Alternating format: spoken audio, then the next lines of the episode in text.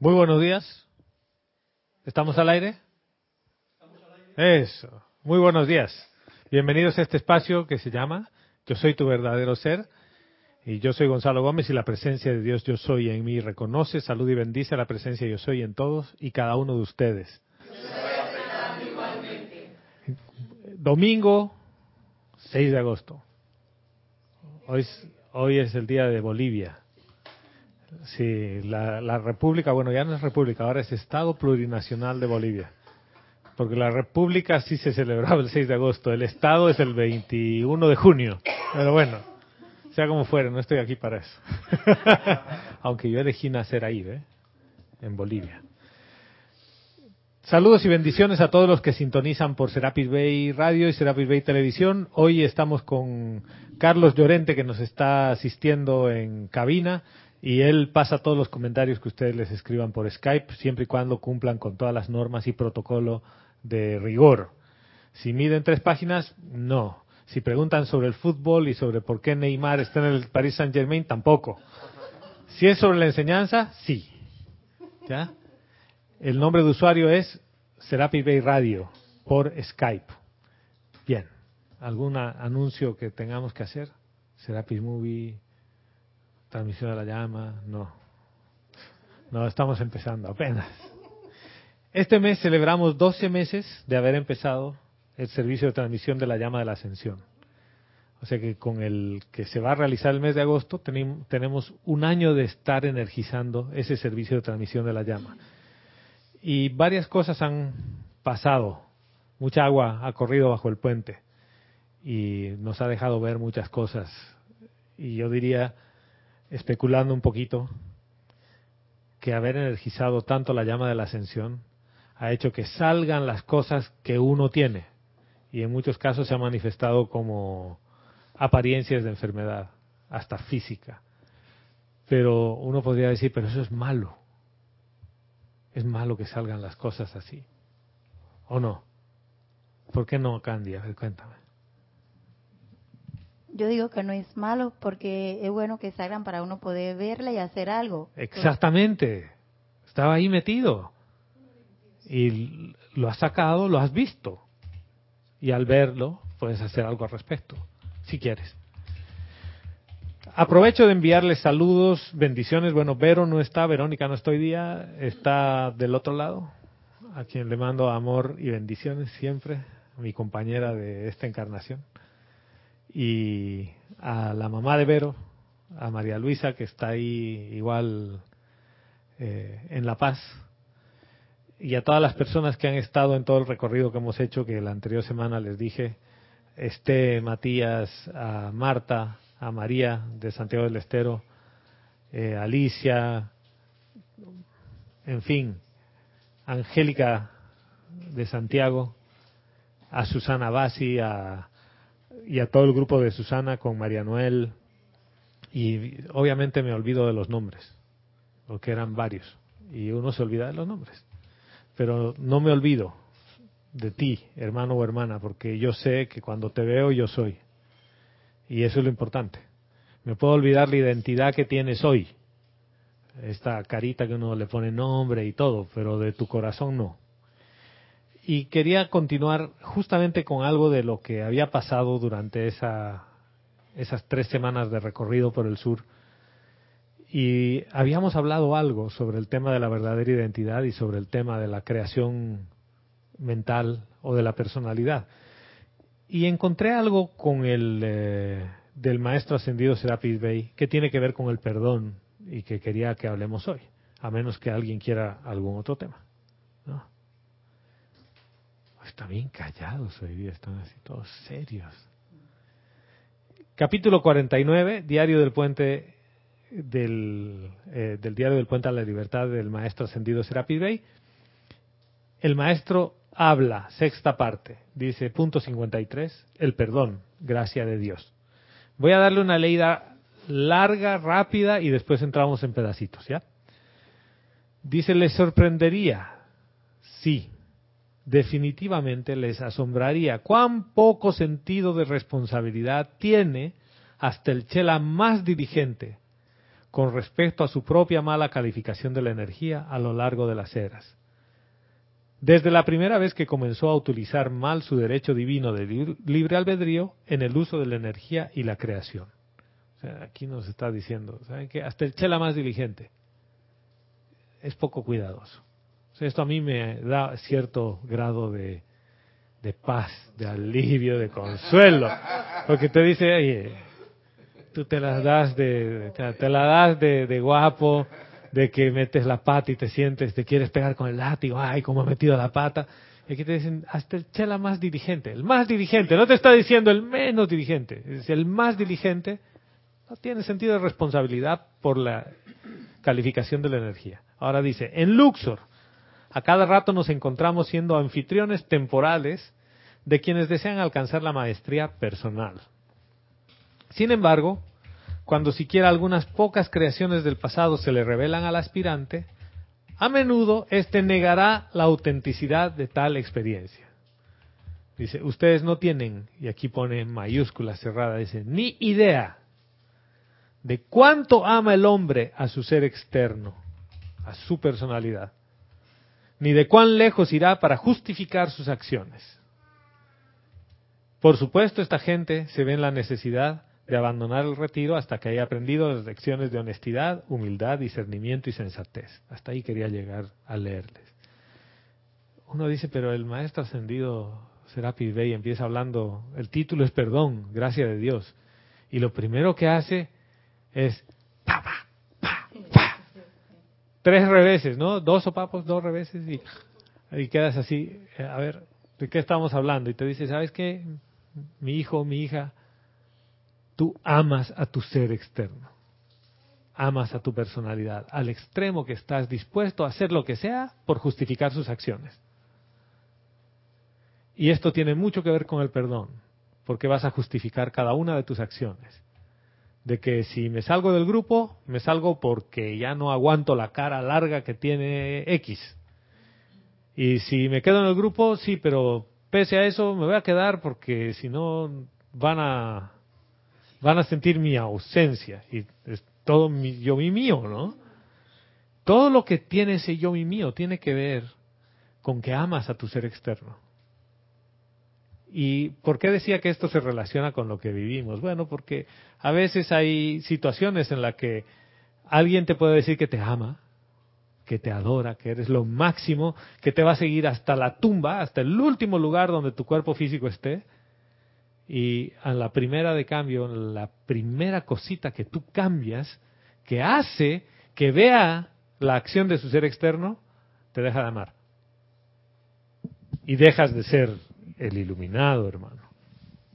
Sí, dale, Roberto. Eso me recuerda mucho eh, Pedro, el discípulo de Jesús, cuando le, le dijo, yo por ti hasta el final, hasta el final. ¿Por qué dudas? Que bueno, ¿tú estás seguro? Me vas a negar. Me vas a negar tres, veces. Tres. no una. Tres.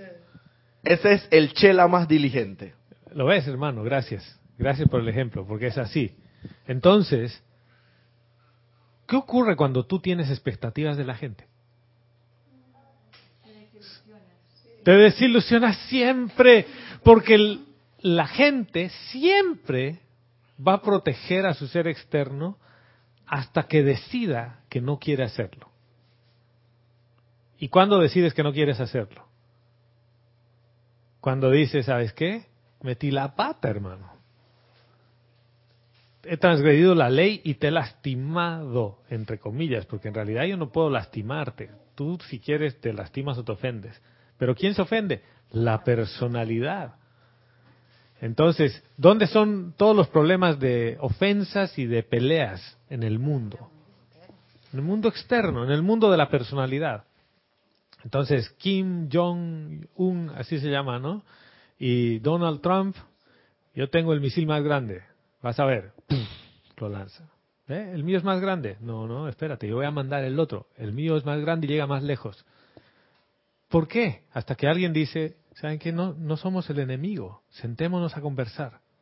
Y esto es exactamente lo que pasa cuando decides que tu ser externo y tu personalidad se enoja, se resiente, pero ese no eres tú. O sea, en tanto y en cuanto tú estás identificado con ese ser externo, la ley del perdón aplica. ¿Por qué? Porque consideras que has metido la pata. ¿O no? ¿Y qué pasa cuando ya sabes quién eres, pues? Ya, estás clarito.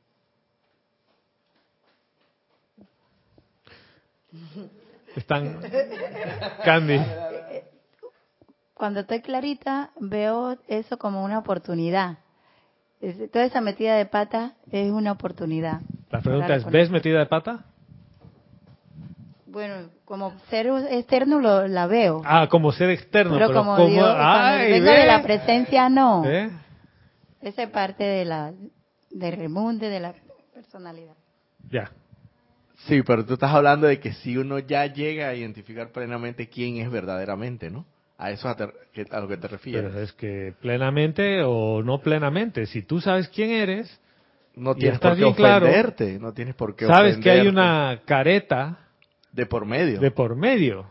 Sabes que hay un rol de teatro de por medio. Sí, exacto. Y en el guion, el artista protagonista de la serie insulta a la artista protagonista de la serie. Pero ese es el guion.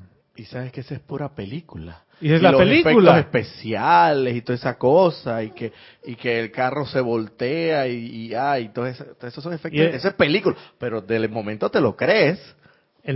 te lo crees y estás en tu ser externo y defendiéndolo. ¿Qué pasa cuando tú te das cuenta que esa es la película? La dejas pasar. ¿La dejas pasar? Sabes que no es la verdad. Ah, sabes que no es verdad. ¿Y qué pasa cuando sé que algo no es verdad? No tiene poder. Ya. Salomé, quería decir algo así.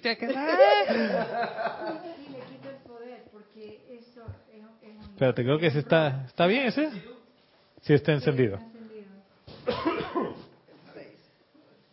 Le quito el poder porque en realidad no lo tiene, es solamente una actuación de la obra y yo soy un actor, más no soy esa, esa actuación. Y no sufro entonces. Si quieres puedes usar el otro micrófono. Entonces no sufro. Gracias, Salomé. Lo primero es no sufro. Y fíjense, hay un, un detalle más técnico en todo esto.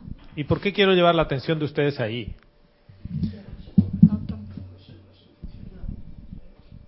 ¿Quién juzga en ti? Siempre va a ser la personalidad, el ser externo. Siempre es la personalidad, el ser externo, que está comandado por la mente humana, por la mente inferior, como quieran llamarle, por el cuerpo mental inferior. Él es el que lleva la batuta, es quien dirige. Sí, porque si, si yo sé lo que yo soy y yo soy lo que yo soy, entonces solamente va a haber misericordia dentro de mí y no voy a juzgar ni voy a condenar a las otras personas, ni tampoco a mí misma. Porque no soy eso. Empiezo por reconocer que yo no soy eso, pero que todo es parte de la misma conciencia una de Dios. Todo es parte de Dios. Y que todos estamos aprendiendo en el, en el rol que nos toca eh, representar en la obra. Por alguna razón, cada corriente de vida tiene un, un rol específico. Uno es el protagonista, el otro tal vez no es su papel no es tan importante, pero todo conjuntamente al actuar en la obra van a dar el resultado. Dices, tal vez su papel no es tan importante. En realidad, todos los papeles son importantes en esta obra. Eh, todos, ¿ya? Basta que hayas encarnado y tu papel es protagónico. O sea que tenemos 7 mil millones de papeles protagónicos. Solo que desde la perspectiva de tu ser externo no es importante. De la perspectiva del plan, de la presencia yo soy, todos son importantes. Y ese es uno de los cambios que yo por lo menos puedo percibir como lo primero. ¿Por qué? En tanto y en cuanto a ti te parece que hay cosas más importantes que hace alguien y menos importantes, estás empezando a juzgar. ¿Lo ves? Es bien fino. Porque dices, sí, pero ¿cómo que estoy juzgando? Sí, lo estás juzgando. Estás emitiendo un juicio. Hay algo que es más importante que otra cosa.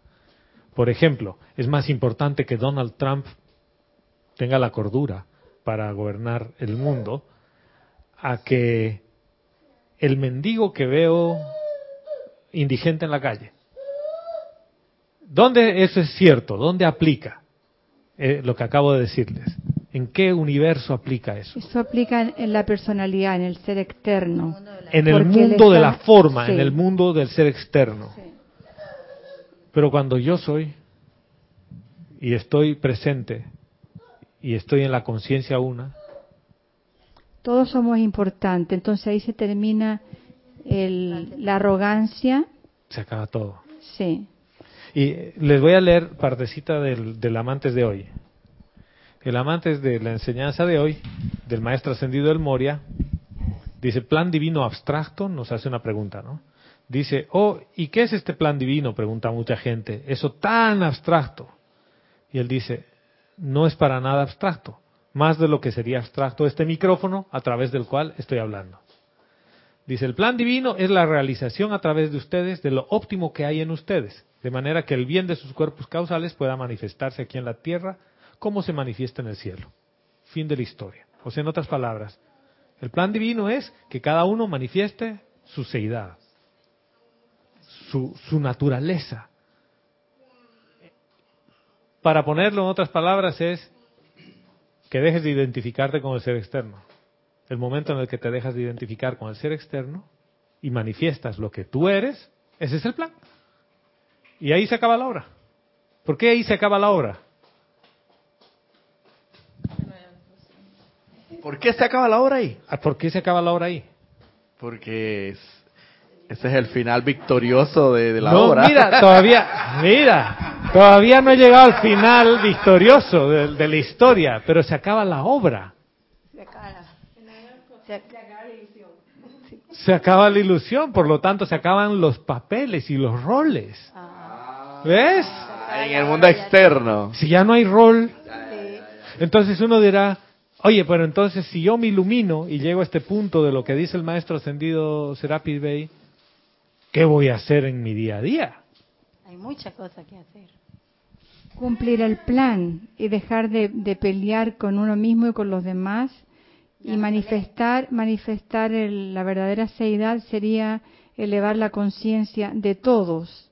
Porque si yo elevo mi conciencia y estoy en completa unión con las personas que están a mi alrededor y ellas están en armonía conmigo también todos nos vamos a elevar entonces se va a terminar eh, porque todos somos La pobreza, se va a terminar el miedo, se va a terminar todo lo que nos hace sufrir. ¿Te hace sufrir? ¿A quién le hace sufrir? Al ser externo le hace sufrir. Al ser externo. Eso se va a terminar porque ya no vamos a hacer más el ser externo. Entonces vamos a estar manifestando la paz. ¿Lo ves? Sí. ¿Y por qué es tan difícil hacerlo? A eso yo le iba a decir a Salomé, yo, wow, Ojalá eso venga pronto, que estoy esperándolo. ¿Sabes quién dice ojalá eso venga pronto? Ojalá todo eso que dice Salomé, wow. ¿Tú sabes quién dice ojalá eso venga pronto? La personalidad. La personalidad, hermano. Porque ¿Sabes por qué? Porque eso está. Porque la presencia yo soy dice, eso es así. Ahora. Solo que tú no lo ves. Es, esto, eh, ya, ya, me ha dolido la cabeza. Siempre se está diciendo, porque va a ser, va a ser, va a ser. ¿Es o no es? Eso ya es así. No lo ves porque no te lo crees. No, porque tú sigues enamorado de tu personalidad. Sigues amando a tu ser externo. Y el amar a tu ser externo implica que esperas que las cosas van a ser en un futuro mejor. Nunca llegas. ¿Ves? Nunca llega.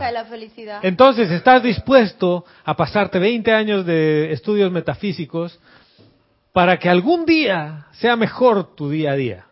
Y ese día nunca llega. ¿Ves? Y después dices, pero es mejor, hermano. Yo hace 20 años me embriagaba, insultaba a la gente, ahora ya no me embriago y no, no insulto a la gente, ¿no?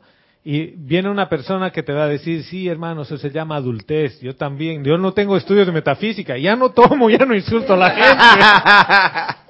gente. ¿Eh? Entonces es así. La diferencia es que si tú quieres que eso se manifieste, hoy depende de ti. Depende de que reconozcas, en primer lugar, que has estado defendiendo a tu ser externo y que lo amas. Y lo amas más que a nadie. Estás dispuesto a dar la vida por él. De hecho, das la vida por él todos los días.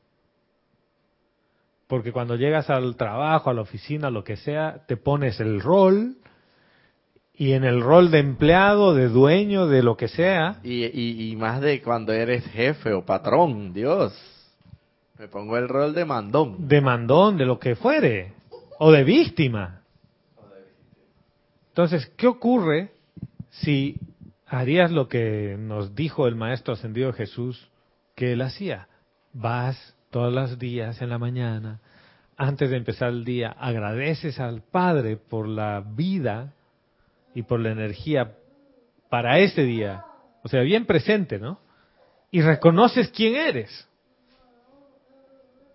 ¿Qué es reconocer quién soy? Ser yo soy. Ser yo soy. Manifestar lo que soy. No manifestar lo que no soy. Y miren que esto es bien fácil. Hay cosas que te salen naturales, ¿no? A algunos les sale natural insultar a la gente. Pero eso no es natural en realidad, eso le sale a la personalidad. Cuando tú vas quitando esas capas, hay cosas que te salen naturales. No importa cuán perverso sea el ser externo, hombre, mujer, lo que ustedes quieran. Cuando tiene un ser amado al frente, le sale natural darle un abrazo o darle un beso, o no. O en la cultura oriental una reverencia. Pero es natural. es como que no puedes limitar eso en el ser. Pero nos gusta limitarlo. ¿Ustedes han visto a los niños? Los chiquitos, así como tu niño. Quiero tomar agua, toma agua.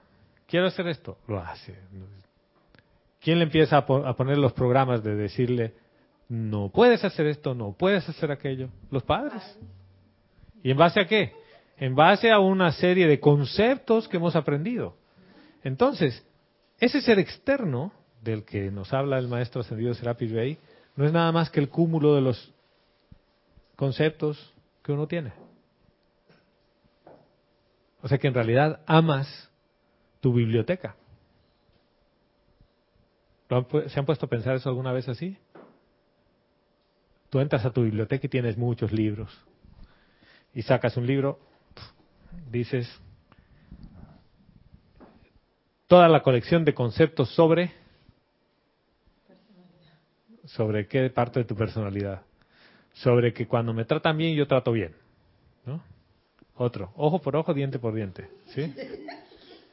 tu biblioteca la proteges a como de lugar porque no estás dispuesto a desprenderte de esos conceptos por ejemplo ¿qué pasa y voy a usar una parte que está aquí. Dice que hasta que tú aprendas más las lecciones de honestidad, humildad, discernimiento y sensatez, estás fuera del Luxor. Cuando aprendes eso, puedes volver. ¿Qué pasa con la honestidad?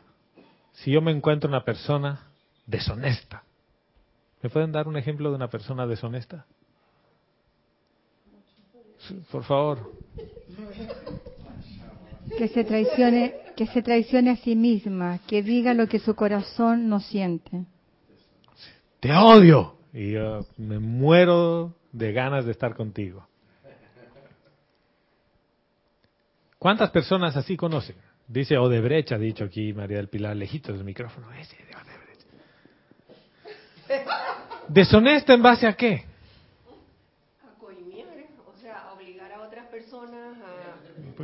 a obligar a otras personas a hacer cosas que no son permitibles, ¿no? Como que yo te doy para que tú me des. Mire que los acabo de meter en un juego, ¿no? ¿Se han dado cuenta? ¿No?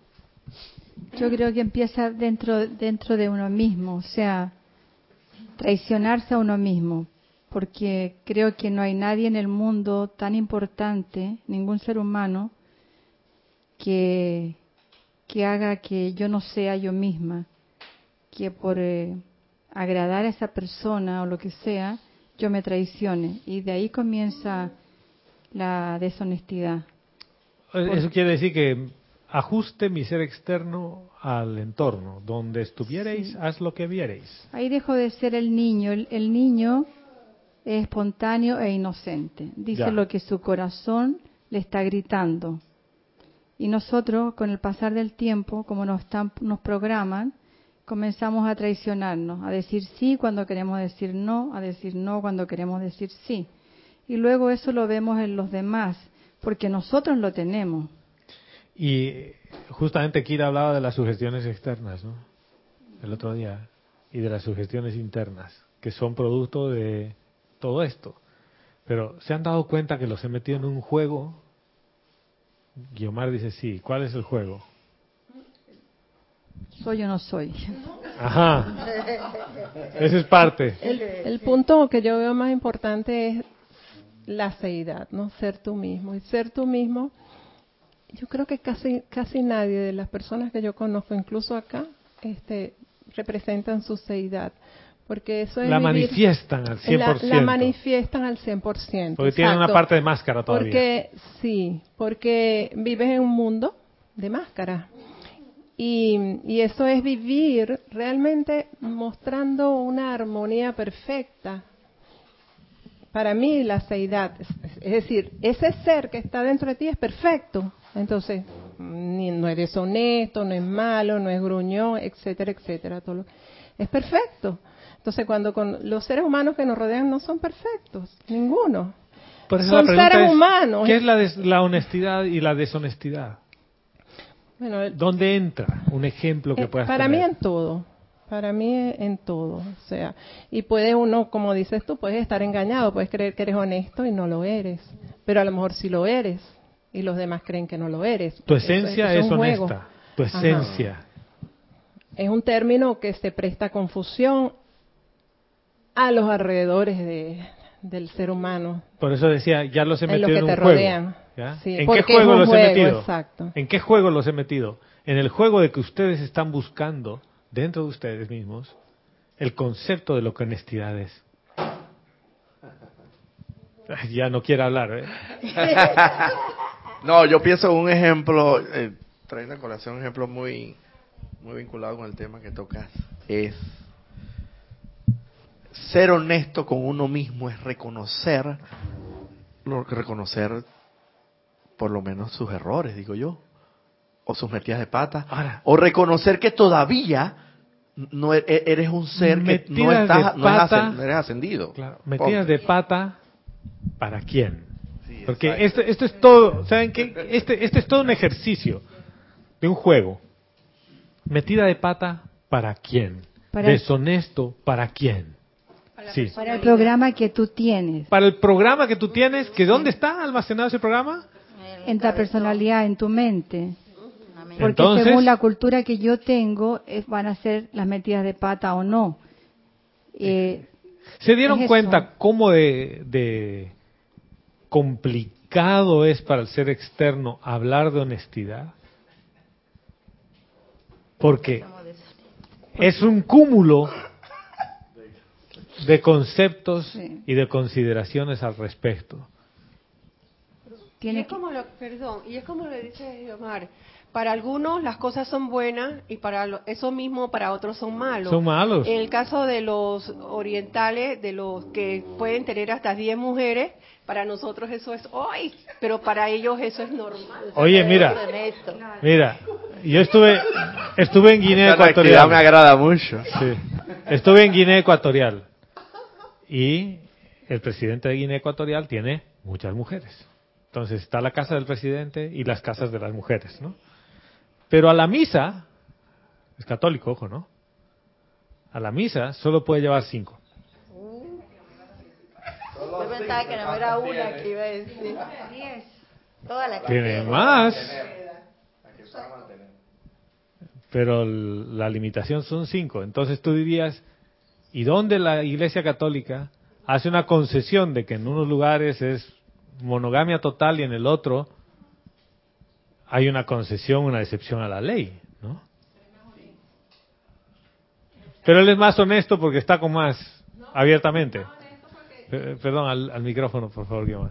En nuestros países la tiene igualito la tienen. Igualito, solo que no va. Sí. Solo que la esconden y esto las enseñan. Entonces, por eso te digo, es más honesto.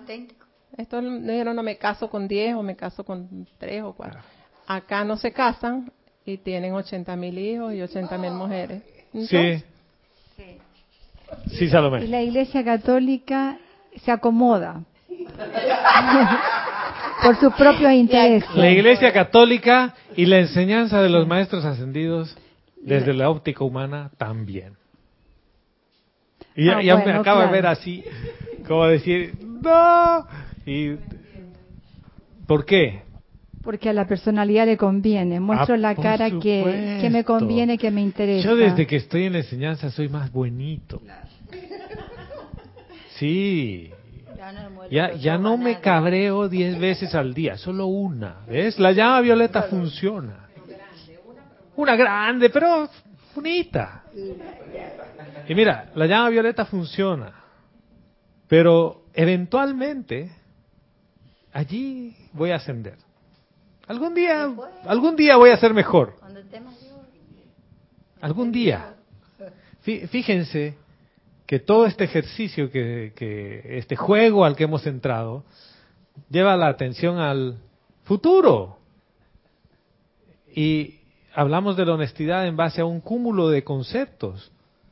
Sin embargo, Salomé dijo algo muy cierto. Dice, si yo no manifiesto lo que yo soy, estoy siendo deshonesto conmigo mismo. O sea, eso es presente. ¿Cuánto le das importancia a eso? Porque tú ves una persona que hace algo y dices, este es un deshonesto. ¿En base a qué? ¿Con base a cuál de tus conceptos es deshonesto? Acabas de juzgarlo. Entonces, ¿qué es? Juicio, crítica y condenación. Hermano, te estás envenenando. Y el único deshonesto eres tú mismo que estás faltando a la ley, la crítica y la condenación. Juicio, crítica y condenación. Acabas de ser deshonesto contigo. Claro. ¿Te, te das cuenta? No, no, hermana, no, ni un pobre. Sí, Carlos. Bueno, tengo que reportar unos abrazos, saludos, bendiciones de Susana Bassi, Olivia Magaña, Laura González, Griselda Rodríguez, Patricia Yendo, Leticia López, Adriana Carrera y Esteban Derito, que además me dice especialmente que a Gonzalo le mande este saludo. Sequiná, desde, las, desde La Plata. ¡Ay, dale un beso grande a Sequiná! Sequiná es es la, la hija de Matías. Tiene tres años y medio la niña. Y el, el nombre de ella significa Espíritu Santo, si no me equivoco. Espíritu Santo, Shekinah. voy, a hacer un paréntesis para contarles un tema. Estábamos ahí conversando, porque esto fue un encuentro así de familia de conversar seis horas, ¿no? sin parar, sin empezamos a las seis y cuarto y terminamos como a las doce y media de la noche eh, sin comer. Bueno, había unas medias lunas y unos caramelos, pero a nadie le sonó el estómago como para decir, oye, tengo hambre, ya pues paremos, ¿no? No, queríamos parar. Cuando vimos el, reloj, alrededor ya no había gente, digamos, ¿no? En la calle ya no, caminaba nadie. Y en, así como este tipo de, de conversación con ustedes, surgió una pregunta de esto o la humanidad, ¿no? Y todos quedaron así callados y Shekinah debajo de la mesa dice, la humanidad. y esa era la respuesta, ¿no? Pero además con una certeza que tú dices, wow. O sea, ella no estaba aquí de, jugando, estaba con el oído bien clarita y nos respondió así como tres o cuatro veces. O sea que bueno. de su nombre.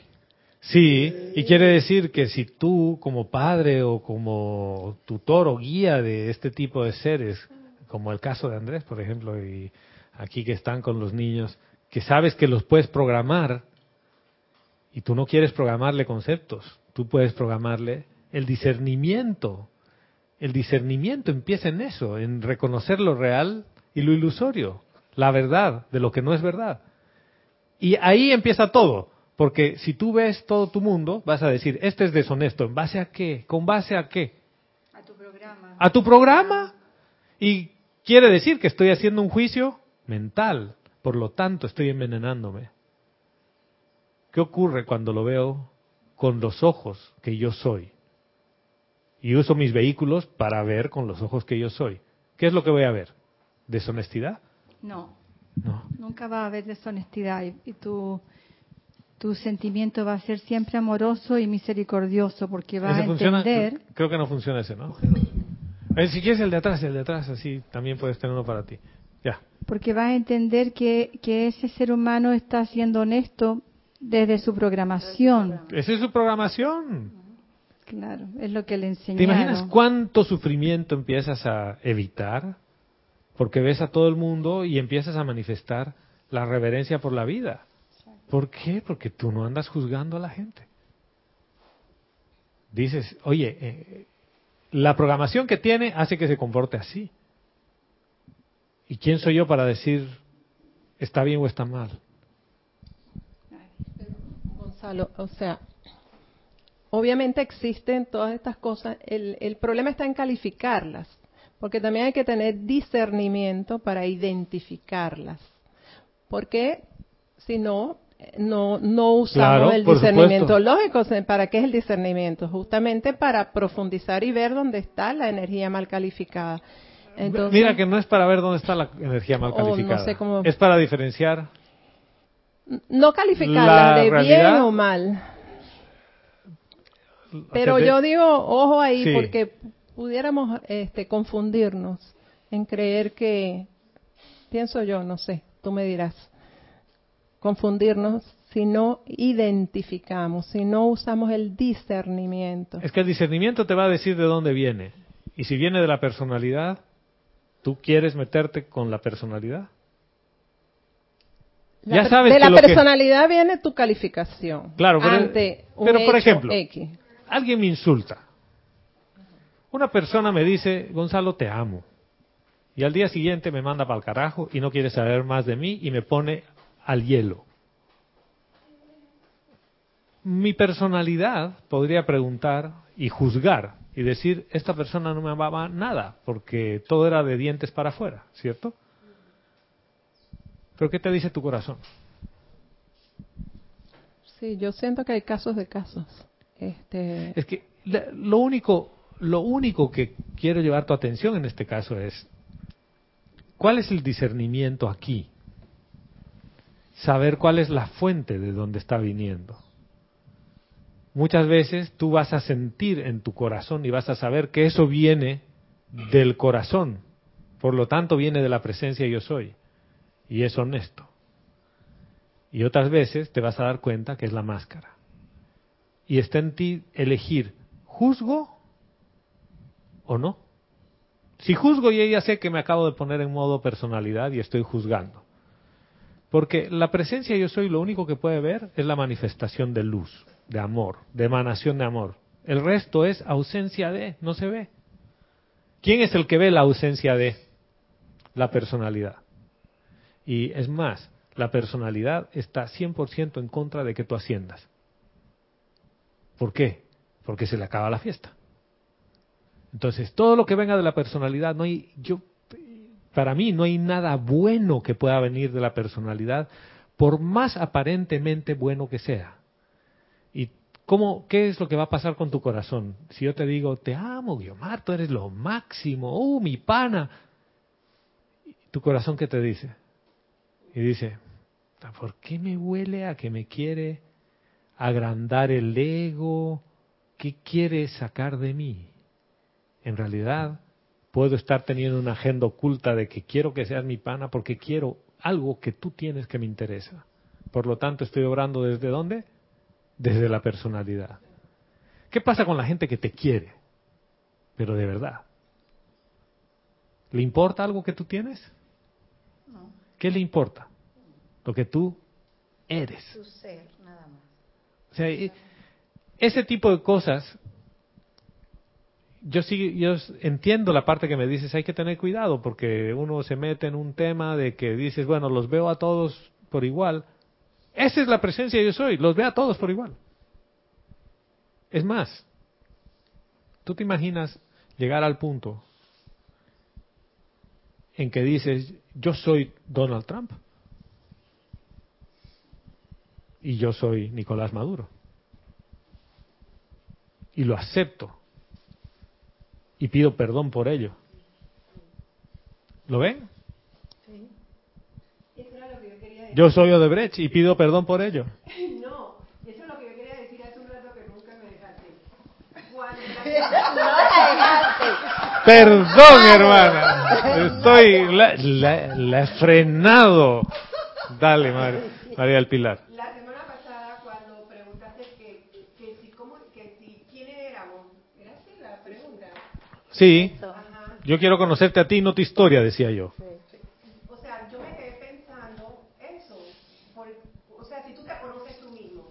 Claro, conócete a ti mismo, decía. Conocerás a los dioses. Cuando uno empieza bien enseñanza, uno empieza con los libros y las cosas, pero tú no vas a aceptar quién tú eres exteriormente. Sí. Cuando empiezas a descubrir... Espérate, está apagado.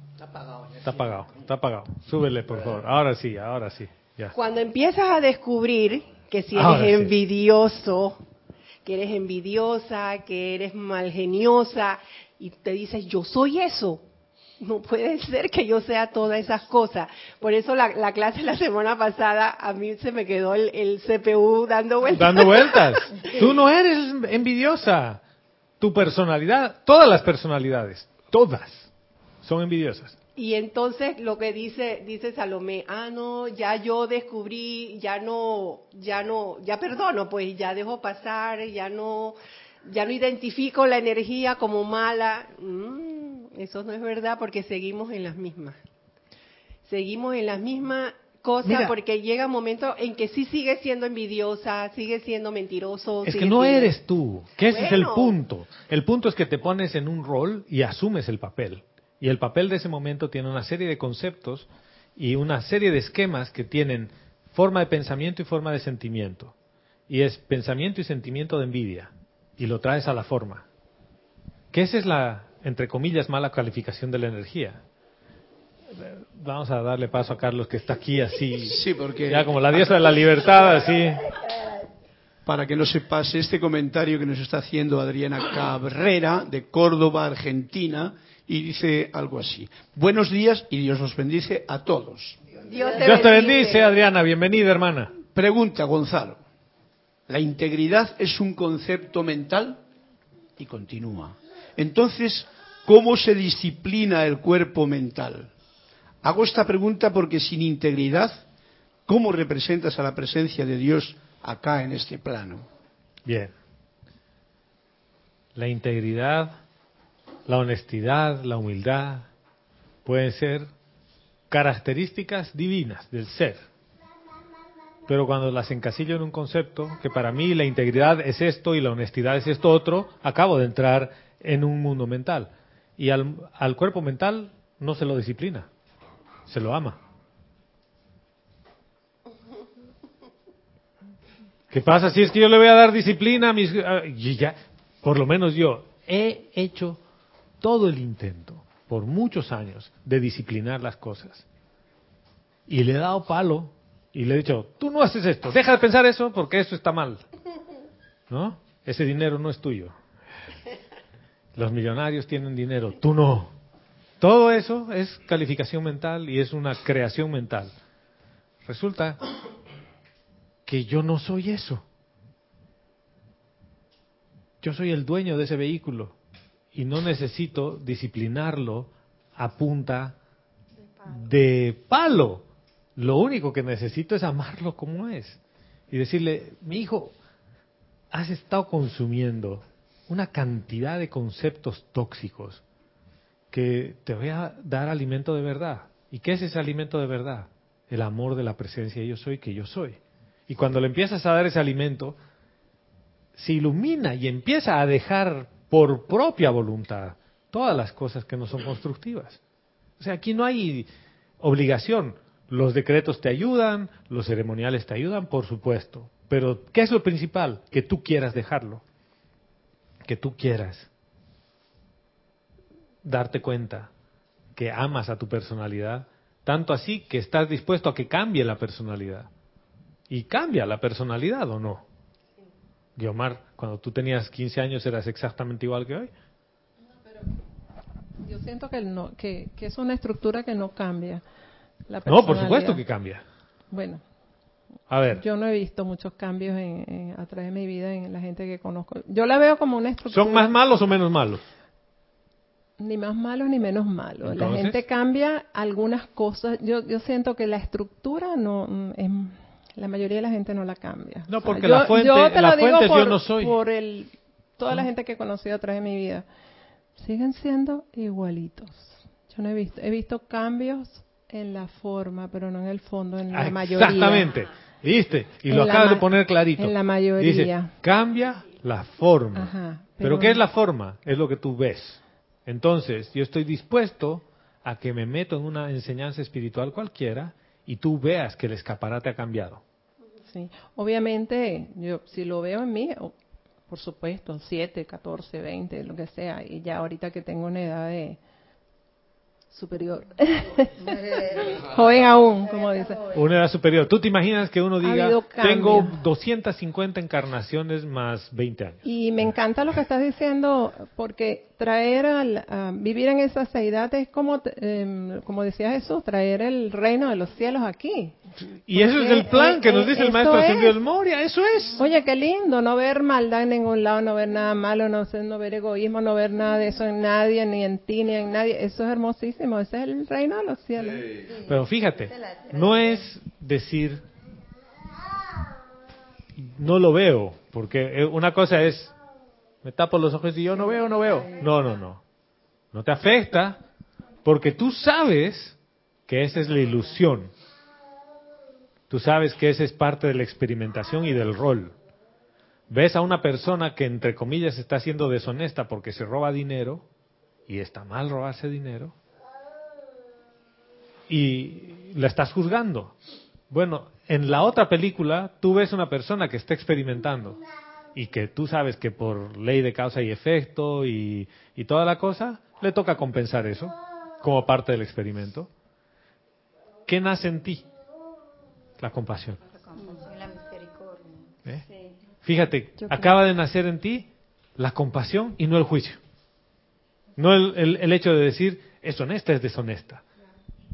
Era lo que yo, yo pienso, que por lo menos mi conciencia yo la he cambiado, o se cambió sola, no sé. Pero antes hay muchas cosas que yo juzgaba y condenaba silenciosamente en las personas que, conocía. Ahora esas mismas, y me robaban la calma, esas mismas situaciones, exactamente las mismas, ya no me roban la calma, me siento igual de tranquila, y cuando veo eso me da compasión porque estoy consciente que esas personas no tienen conciencia de lo que hacen y por ley de causa y efecto va a regresar a ellos. Entonces me acuerdo del fuego violeta y aplico el fuego violeta. Pero ya no me da ira, no, no me molesta. Y mira el siguiente paso.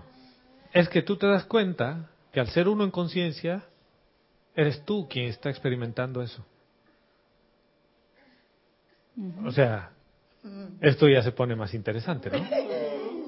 Sí, desde el punto de vista que son mis espejos, dice esto. No.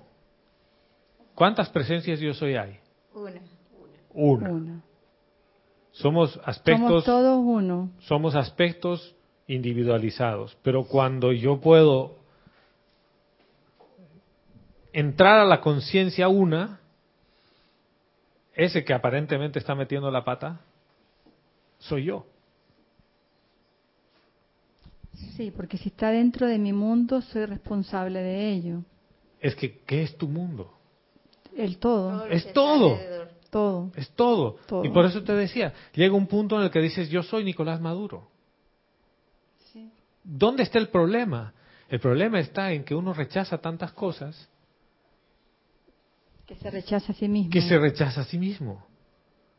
Porque cuando tú, de verdad tú quieres manifestar tu ser, tu seidad, dejas de amar a tu personalidad Y aunque la personalidad relinche, así como caballo, y te digo una serie de cosas, tú le dices, no, no es así. Y no te enojas por eso. Porque empiezas a reconocer al yo soy en todo. En todo y en todos. O sea, y te das cuenta que cada uno de estos eh, susodichos políticos en el mundo no es nada más que otra manifestación de Dios experimentando esa parte de la conciencia que tú te vas a beneficiar de ella. O sea, es así. Y es parte de la conciencia una. O sea, tú te imaginas todo el beneficio que devengamos de todas las metidas de pata de una persona en un gobierno. Porque... O en un instructor. O en un instructor. O sea, lo pones en todos los extremos. o de un budista iluminado. De un zen iluminado. Y en un instructor creo que es más delicado que en un político, porque el político no tiene la conciencia del instructor. Está en modo 100% personalidad, el otro ya no. Ahora, ¿cuál es la parte interesante para mí en todo esto? En realidad no acaba la fiesta ahí, ahí empieza la fiesta. El momento en el que empiezas a desenamorarte de tu personalidad y enamorarte de tu esencia, empieza la fiesta. ¿Por qué? Dejas de juzgar. Dejas de juzgarte. Metes la pata y no hay sentimiento de culpa. ¿Por qué? Porque te das cuenta que en realidad no hay metida de pata. Era parte del experimento. Y está difícil. Mira, ¿qué pasa? ¿Qué pasa cuando tú te tomas un café tinto sin azúcar? Que sabe horrible. Está amargo. Sabe horrible, dice. Bueno, hay gente como a mí que le gusta. Pero yo ya he experimentado lo que era ponerle mucho azúcar y después sin azúcar. ¿no? ¿Hay alguna diferencia en eso? Sí. Sí, el sabor. El sabor, la percepción y demás. Pero tú sabes que en un caso es café con azúcar y en el otro es café sin azúcar. ¿Sufres por ello? Te gusta el azúcar, sí sufres. Al dejarla. Al dejarla. Al principio. Hasta que empiezas a explorar la dimensión del amargo y ya no quieres azúcar y te gusta el café sin azúcar. Te programas de nuevo y tu cerebro lo acepta. ¿Qué ocurre cuando tú pruebas algo nuevo y no estás y, dices no voy a juzgarlo, simplemente lo voy a describir por cómo es? Es ácido, es dulce, es amargo, es salado. Bueno. ¿No dejas de sufrir? Claro, no, te aleja del sufrimiento porque Estás como observador. O sea que estás empezando a aprender por experiencia. Lo experimentas. Fíjate cómo estamos empezando a explorar una dimensión diferente que no es el sufrimiento. si lo ingerimos cinco veces esa sustancia, el cerebro lo va a aceptar y le va a gustar. Y así mismo pasa con, con todas las calificaciones que nosotros hacemos. Exactamente. Ahora, por ejemplo, yo te cuento, tomo café de lunes a viernes, ¿ya? A media mañana. Una, un café con leche. Sábado y domingo no tomo café. O eventualmente tomo café. Y si me voy de viaje y estoy fuera de Panamá, tomo una vez por semana o dos veces por semana. Y tengo compañeros de oficina que me dicen, ¿cómo le haces? ¿Cómo que cómo le hago? Sí, me dice, yo no puedo vivir sin mi café de la mañana. Yo estoy aquí en China, en Japón, donde sea, yo busco mi café y tomo mi café. Y le digo, es fácil. ¿Por qué? Porque yo tomo café aquí porque me gusta tomar a media mañana. Pero no me muero si no tomo café. Y si no hay café y hay té, tomo té. Y si no hay té ni café, Agua. ¿Y si no hay agua? Nada. Pues. ¿Cuál ha sido el proceso para llegar a esto? Caer en la cuenta que me estaba volviendo adicto al café. Que necesitaba tres tazas al día, dos tazas al día. Y que me dolía la cabeza el fin de semana si es que no tomaba café. Dije, ¿sabes qué? Eso se acaba. ¿Dónde se acaba? Cuando me doy cuenta que estoy otra vez en el proceso de adicción. Ahora, pongamos el proceso de adicción a una sustancia, como bien dice Salomé, y llevémoslo al mundo de los conceptos y de la interacción con las personas. ¿Cuántas adicciones tengo de juzgar a la gente? De que viene y me molesta que enfrente mío una pareja se dé un beso. ¿Por qué? Por tu programación. Por la programación. Yo un día eh, estábamos agarrados de la mano con ver un besito, y después una persona nos dijo, oye, no coman pan delante del que no tiene.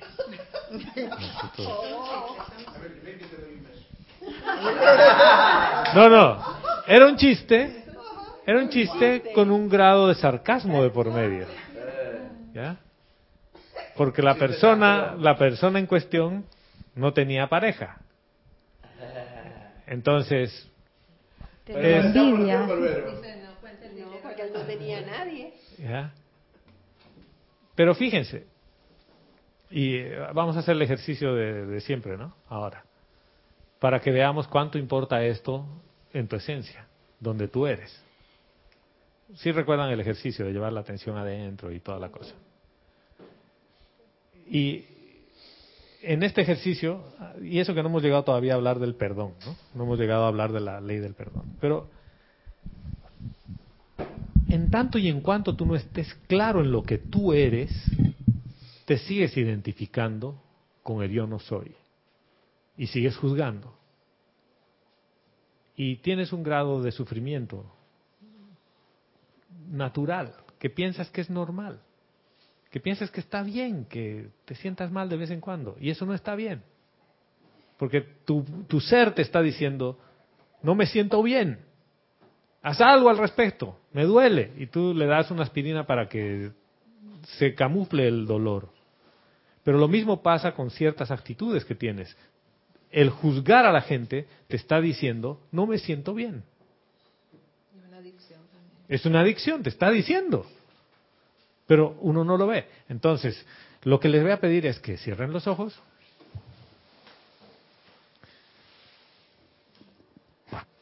Y que lo primero que se pregunten es si quiero hacer el ejercicio.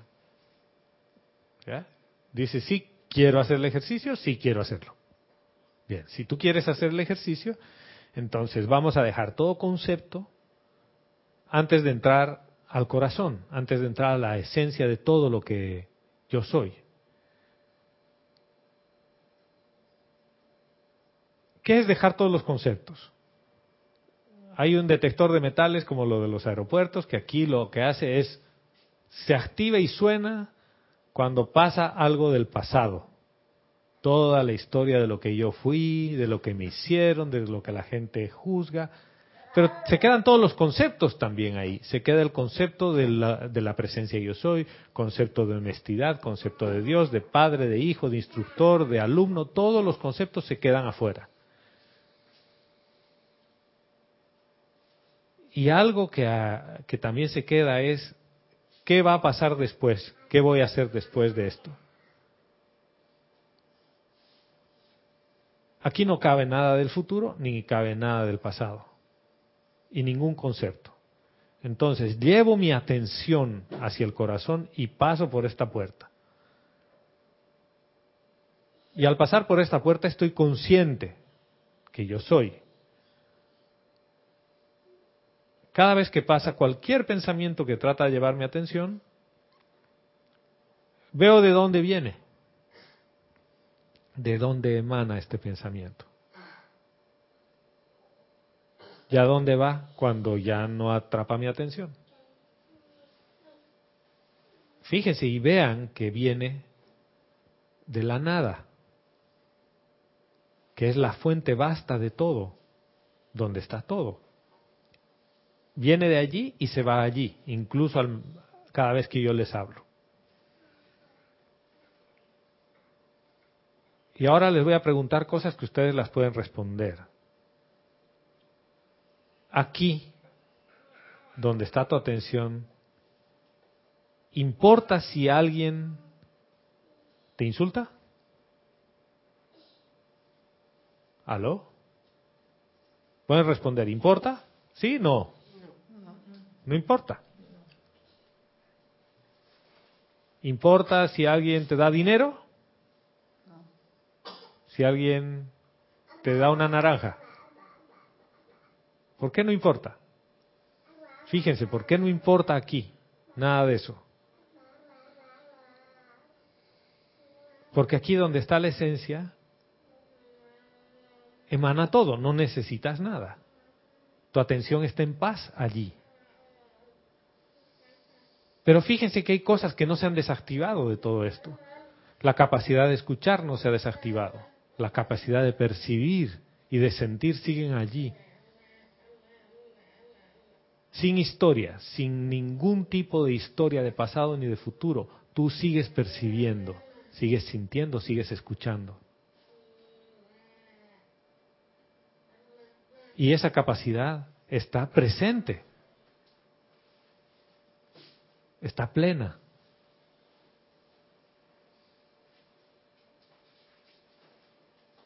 ¿Importa si alguien te insulta vehementemente allí? ¿Importa si alguien te juzga allí? ¿Ahí donde estás? No. ¿Por qué no, Candy? Tu sentimiento de paz y de felicidad está ahí porque yo soy. ¿Importa si tú consideras que has sido una mala persona cuando estás así? No. ¿Tú crees que es necesario ser una buena persona para poder llegar a esta a poner la atención allí? Yo soy lo que yo soy. Ah.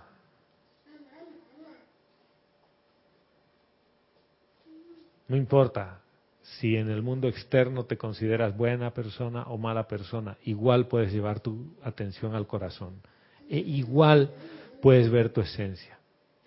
Porque todo lo que es externo no eres. Y les pido ahora que lleven su atención de nuevo hacia afuera. Pueden recoger todas sus cosas que han dejado al pasar por el detector de metales de conceptos. Guiomar, ¿importa algo ahí adentro? No, porque estaba en la nada. Puedes decirlo ahí al micrófono. No importa, porque estaba en, la, nada. nada. Pero en realidad no es que estás en la nada nada más, sino que ninguno de tus vehículos inferiores en modo personalidad puede registrar nada allí. No, comprende lo que está allí. Esa es la fuente de todo. Fíjate que cuando tú estás en ese modo, no hay nada que importe. No juzgas a nadie. ¿Qué ocurre si tú empiezas a estar en ese modo con los ojos abiertos.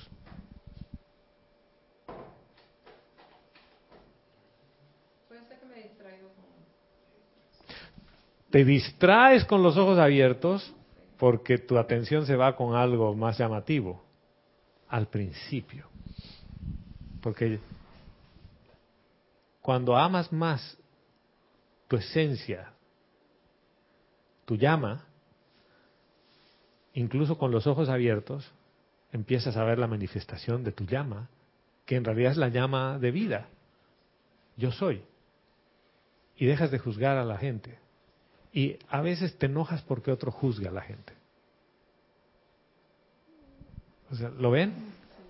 Pero sigue siendo una manifestación de la personalidad, porque ahora te disgustan cosas, te disgustan otras cosas. O sea, es como que ahora me disgusta que la gente juzgue. ¿Lo ven? Está juzgando Estoy juzgando. Sí, sí, Salomé. Yo creo que te convierte en un espectador de todo. Entonces, no te afecta nada. Nada, estás viendo la película. Sí, porque, exacto. Si ves la película, no, tú no eres parte de la película, tú sabes que se proyecta la película. Te das cuenta que no, eres, que no es real, la, que es una película y las películas no son reales. No son reales, es que acabas de entrar aunque haya sido una historia real, ya cuando es película, la historia ya no es, ya pasó. Ya no es. Entonces, no es tampoco la película, porque las películas no se hacen en presente. O sea, se hacen historias que ya ocurrieron. Y cuando tú las conviertes en película, ya no es. Ya no Entonces, es. Es pasado. Eres un espectador de la película. Y creo que es fantástico porque puedes ver todos los personajes claramente y no, eres ninguno de los personajes. O sea que no hay, no hay juicio, crítica ni condenación. Y no hay sufrimiento. No hay sufrimiento. No hay sufrimiento, pero cuando tú estás dentro de la película y eres actor de la película, entonces no ves objetivamente porque estás sintiendo solo tu rol, no puedes ver los otros con claridad. Y te has dado cuenta que tu ser que percibe todo esto está presente. Así es. Así es la presencia, yo soy. Está presente. Entonces te haces más paciente. Eh, sí. Todo es, es que la paciencia y la tolerancia están ahí, la honestidad, la integridad, todo está ahí. Por eso la Madre María dice, todo ya está allí. ¿Qué es lo que hace falta? Que tú quieras que se exteriorice. ¿Cómo hago que se exteriorice? Siendo honesto contigo, dejando de ser dual y convirtiéndote en tu presencia. O sea, ni siquiera convirtiéndote en la presencia porque ya lo eres. El tema es que tu ser externo dice, te tienes que convertir en la presencia. Y tú estás esperando un proceso de, de conversión de gusano a mariposa. Pero si tú has sido la mariposa todo el tiempo, ¿qué es lo que pasa? que estás con los ojos tapados y que la gente te dice, tú no eres mariposa y eres gusano y dices, sí, soy gusano.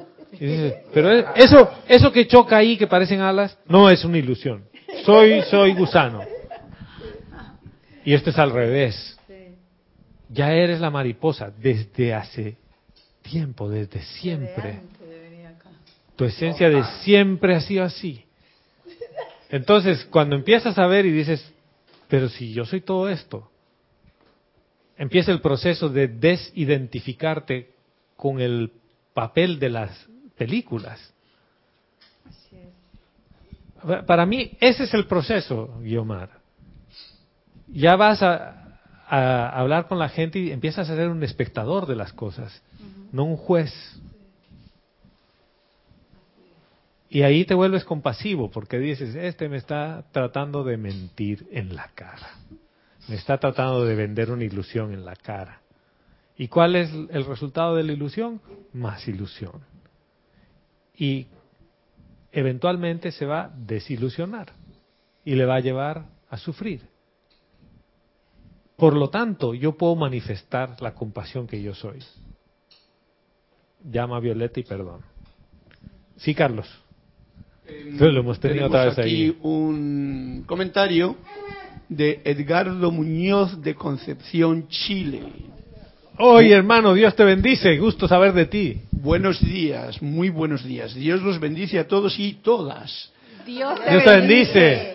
Justamente ayer vi nuevamente, hablando de películas, la película del Guerrero Pacífico, donde deja claro lo importante de sacar lo que nos sirve para poder liberarse y avanzar. ¿Cuál película? El Guerrero Pacífico. Ah, ya, ya sé cuál era. ¿La, han visto la del Guerrero Pacífico? No. The Peaceful Warrior se llama en inglés. Sí, es el Guerrero Pacífico. Peaceful Warrior. No, no, no, es como que... Yo lo he entendido, es del Jurásico. No, no, no, no es tan nueva, debe tener unos siete, ocho años por allí. en cartelera. ¿En cartelera recientemente? Ah, no, no. No, pero sí. Es, es buena. Miren, ¿qué ocurre cuando yo quiero hacer esta transición de atención? Este cambio, si se puede decir cambio. La honestidad, la humildad, el discernimiento y la sensatez son la naturaleza que yo soy y las puedo manifestar. porque mi atención está allí, yo puedo traer eso al mundo externo. Pero es necesario la desidentificación y el desenamoramiento del ser externo.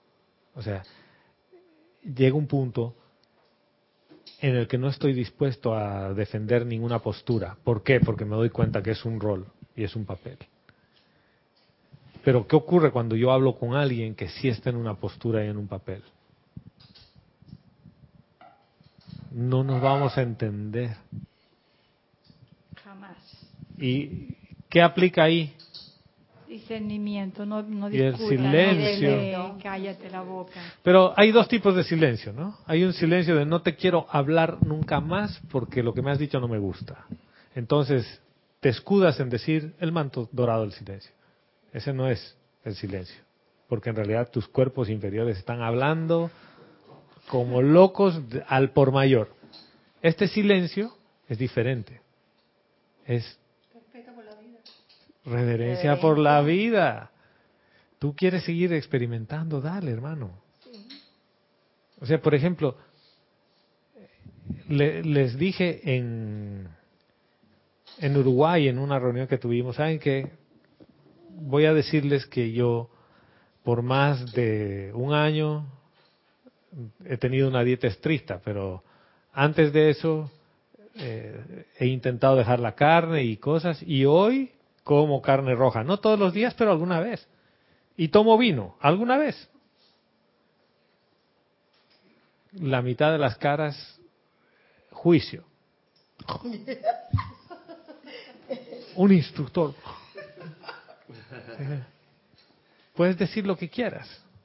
Puedes aceptarlo o rechazarlo. Estoy siendo transparente para que no tengas una desilusión después. Y lo otro, no me sigas a mí. Porque yo te voy a desilusionar. Porque tengo todavía un modo de personalidad, como bien decía Guiomar, que a veces se ven los destellos de lo que yo soy, pero otras veces vuelvo a mi viejo hábito de personalidad. Y cada uno de nosotros les pasa igual, hasta que llegue un punto en el que dejes de volver al hábito de personalidad. No me sigas a mí. ¿A quién debes seguir? A tu presencia, a tu Santo Cristo. ¿A tu presencia o a la presencia yo soy? Fíjense. Porque a veces es como a tu presencia y a mi presencia y somos dos separados. ¿Y qué te digo? A la presencia de Dios yo soy en ti, manifestada individualmente, pero en realidad es una sola presencia yo soy. Solo hay un instructor, solo hay un maestro, solo hay un Dios, la presencia de Dios yo soy. Y los maestros ascendidos te lo dicen, pero muchas veces insistimos en seguir al maestro, en seguir al instructor, y cuando el instructor hace algo que no te gusta, dejas de seguirlo, ya no me conecto más a sus clases, ¿o no? ¿Ustedes no creen que eso no, es una manifestación de la personalidad? Yo me conecto a tu clase cuando tú me dices lo que yo quiero que tú, yo quiero oír.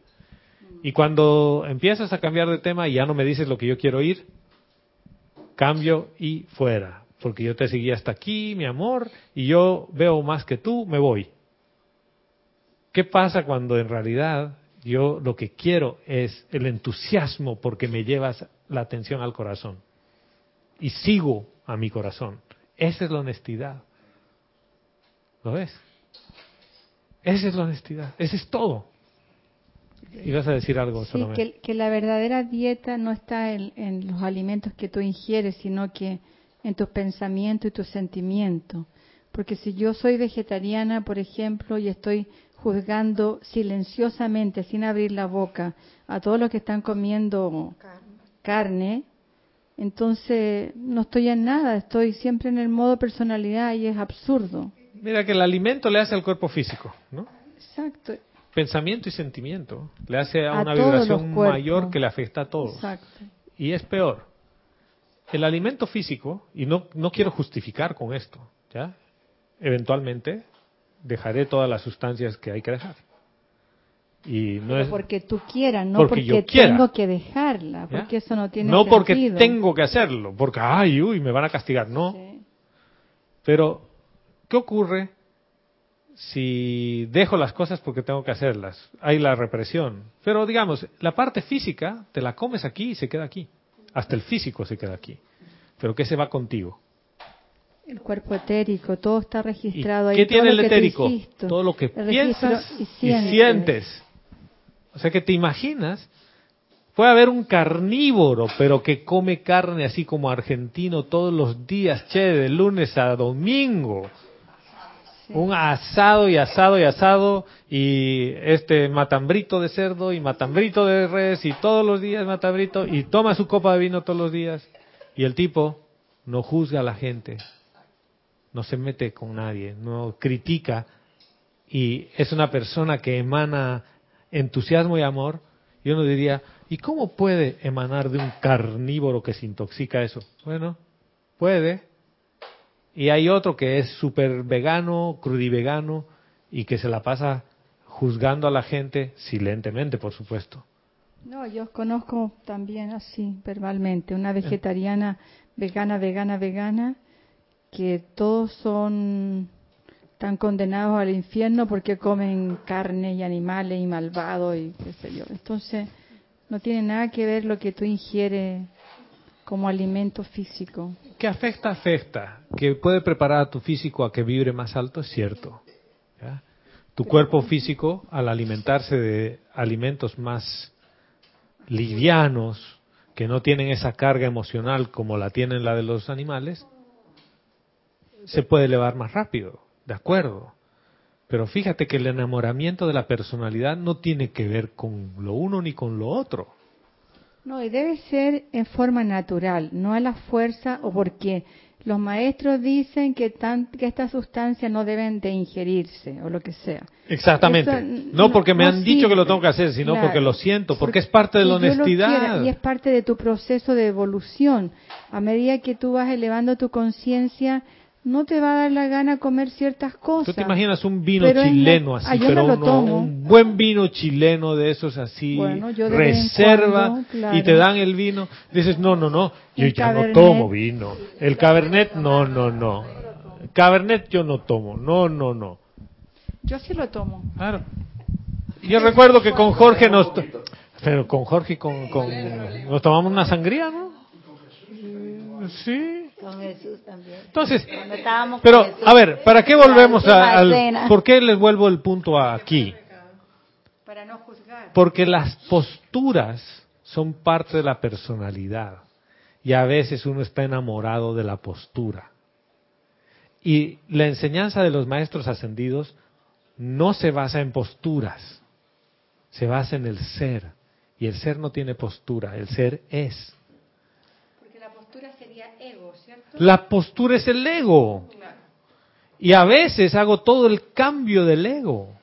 Recuerdo todavía ese documental que vimos, eh, el de Awaken, Awaken the Dream, el de Despierta en el Sueño, que uno de ellos, de los entrevistados, dice, a veces uno se conforma con rediseñar y redecorar su prisión y dice que está libre. Es eso, era vegetariano, ¿no? Ya no soy ya no soy carnívoro, soy vegetariano. Entonces soy un mejor ser humano. Si me siento mejor, quiere decir que no lo soy. Que hay alguien peor. Por lo tanto, yo no soy. Exacto. O sea, y eso tiene que ver con la honestidad. La honestidad te lleva a un punto en el que dices, honestamente yo soy. Y todo lo que veo, yo soy. Y también veo yo no soy. Y me encanta el yo no soy. Y a veces estoy dispuesto a morir por eso. O sea, tanto así que le miento a la gente. ¿Quién sabe que has mentido? Tú mismo. ¿Y has mentido en base a qué? Y ese es tu problema. Claro, pero ¿Por qué le he mentido? ¿Por miedo? ¿Porque me quiero salir con la mía? Lo que quieras. En realidad le he mentido porque amo mi personalidad. Todavía no estoy dispuesto a dejarla. Pero saben que es este otro, esta fuente que es lo que hemos experimentado ahora, ahí donde no hay nada, en realidad es la fuente de todo. De ahí emana el amor que tú eres. Y cuando tú empiezas a percibir y a sentir el amor ese, que se han dado cuenta que no es que cuando uno deja la mente eh, sin atención, cesas de existir. En realidad es todo lo contrario. Empiezas a ver tu naturaleza. Y al ver tu naturaleza, tu honestidad cambia. ¿En qué sentido? En que la honestidad ahora es la verdadera, la que tú eres. Antes era la que creía ser. Porque pierdes el miedo. Pierdes el miedo. Eres libre. No importa si te aceptan o no te aceptan, si te quieren o no te quieren. Eres libre. Eso no es la libertad. Ahora ven que ahí empieza la, la danza. No es que cesa el mundo de la forma. En realidad el mundo de la forma empieza a beneficiarse porque tú manifiestas lo que tú eres. Tu esencia. Y hay gente que va a tener entusiasmo por unas cosas y otra entusiasmo por otras cosas. Y ahí se llena el tapiz de la creación con la luz que tú eres. Yo sé que todo esto muchos pueden decir, ay, sí, está muy bien, está muy romántico, muy bonito. Pero es mucho más práctico de lo que creen. O sea, esto es bien fácil. Yo creo que es importante lo que tú has traído en tu clase porque es, es una enseñanza más práctica de la vida real, de lo que nos pasa todo y que no está tan lejos, no es un discurso de un maestro que a veces yo puedo no comprenderlo bien. Creo que esto es, básico, tener conciencia de si yo soy o yo no soy en, en lo cotidiano de cada día, porque la mente siempre va a estar actuando, nunca dejan de haber pensamientos allí no, va y te va a seguir bombardeando y te va a seguir diciendo más de una cosa. Entonces, no agradable, por dependiendo en qué modo yo me encuentro, van a ser esos pensamientos también. Pero cuando vienen esos pensamientos así, es tan fácil como que tú llevas tu atención adentro. ¿Cuánto tiempo necesitas? Nada, y se van. Segundos y se van. Y vienen otros que no son y van a seguir viniendo. No, cambia, cambian los pensamientos. Ese es el Armagedón. Cambian los pensamientos. Ese es el Armagedón que decía el maestro ascendido del Moria, el Armagedón interno. Pero no peleas. Esto se trata de no pelearse, porque si no entras a su juego. ¿Qué pasa cuando no quieres pelear? Cuando alguien, cuando alguien te abraza y tú no lo quieres abrazar, ¿qué pasa? Bueno, no hay abrazo. No hay abrazo. Entonces sí. No hay abrazo. Esto es igual. Viene a abrazarte el, pensamiento y tú... No peleas con él. No peleo con él ni le doy el abrazo de vuelta. Pero lo peor de todo es que lo agarramos y lo abrazamos, lo besamos, ah, lo, papuchamos y hasta, y hasta le hacemos el amor. Totalmente. Dios mío. Entonces, ¿pero qué pasa? Como dices tú, eh, porque es parte de la personalidad. Y conociendo, conociendo, a todo esto conociendo la, la enseñanza, practicando, que fíjate, y gracias Roberto, porque dices conociendo, porque la has puesto mental, mental. La has puesto mental. Por eso para mí era fundamental que tú puedas reconocer tu ser e ir a tu esencia y sentir y percibir lo que tú eres. Eso deja de ser discurso. Eso deja de ser libro.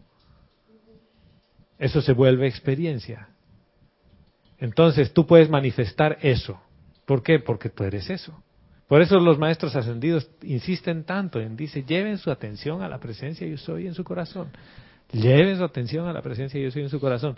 ¿Y qué pasa? Lo hemos puesto en un concepto. ¿Y cuál era el concepto? ¿Cuál era llevar tu atención a la presencia yo soy? Estoy en la podrida Decías, amada presencia, asume el mando y arregla esto. ¿Eso era llevar tu atención a la presencia yo soy? No, porque eso es separatividad. Separatividad. ¿Qué es lo que empieza a pasar después de hacer esto una y otra y otra vez? Dices, yo soy.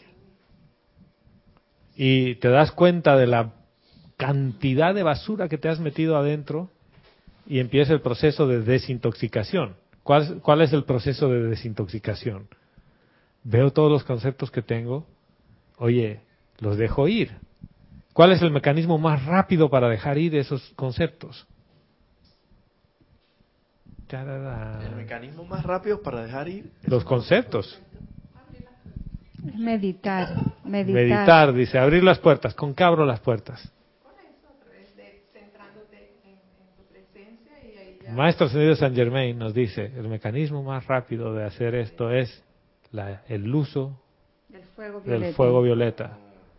Y no es, lo invoco, es Yo soy la llama violeta. ¿eh? Aquí, aquí dice, flameando, flameando, ¿eh? flameando. Ahora, para mí este viaje ha sido bien largo. El llegar a comprender esto. Y ahora es bien corto. Es bien corto, porque ha sido largo, porque yo quería que sea largo. Esto es tan rápido como que tú llevas tu atención al corazón, como lo hemos hecho ahora. Haces todo eso y de ahí ves todos estos señores que pasan por ahí y puedes decirle, yo soy la llama violeta, liberándolos a todos esos pensamientos. Fíjate que no estás peleando con ellos, les dices, yo los libero. ¿Dónde? Vuelvan a la fuente, prístinos, puros como vinieron originalmente. Y ya. ¿Hay algún sentimiento de culpa ahí? ¿Hay un sentimiento de, ay, alivio, ay, qué bien que se han ido estos pensamientos? ¿Lo ven? ¿Por qué no hay ese tema de alivio? Porque es un proceso natural. Y tú vas cambiando y bueno, ya no Porque soy libre. En el otro escenario. Soy libre, tomo una taza de té, una de café o agua, soy libre de elegir lo que quiero. O una copa de vino, soy libre. Y no hay un sentimiento de culpa ni concepto por detrás en que algo de lo que hago está mal. Es parte de lo que yo soy. O sea, la, la vida cambia un poquito. Pero bueno, sí señor, no hay más nada. Ya. Ah. Chan.